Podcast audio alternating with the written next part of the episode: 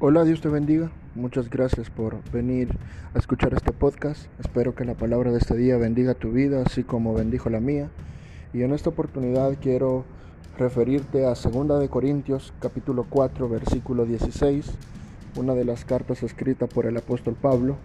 Y quiero leerte lo que dice y dice, es cierto que nuestro cuerpo se envejece y se debilita, pero dentro de nosotros nuestro espíritu se renueva y fortalece cada día. No podemos evitar que el tiempo pase, no podemos evitar que los días sigan su rumbo, no podemos evitar que nuestro cuerpo se envejezca, que vayamos perdiendo las fuerzas, como dice este versículo. Pero lo que sí es importante que nosotros evitemos es que hayan heridas en nuestro corazón, que existan raíces de amargura y que vaya paseando el tiempo y esas raíces echen más raíces y que esos malos sentimientos echen más malos sentimientos. Es importante que cada día que pase tú limpies tu corazón poniéndolo en las manos de Jesucristo y que con su sangre te limpie.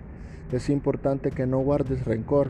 Es importante que las heridas que alguien te causó, algún familiar, algún amigo o alguna relación que tuviste, si alguna de esas personas te causó heridas, es importante que este día perdones, que liberes todo de tu corazón, de tu alma y que puedas ver un nuevo día, un nuevo día donde no tienes odio, donde no tienes rencor, donde no sientes tristeza en tu corazón.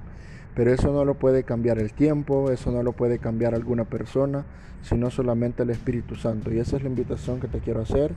Con una oración basta para que entregues su vida, una oración basta para que le pongas todo al Señor y como tu amigo le cuentes para que nuestro espíritu cada día vaya fortaleciéndose, se vaya sanando y vaya tomando el rumbo que Dios quiere para nuestra vida. Que el Señor te bendiga.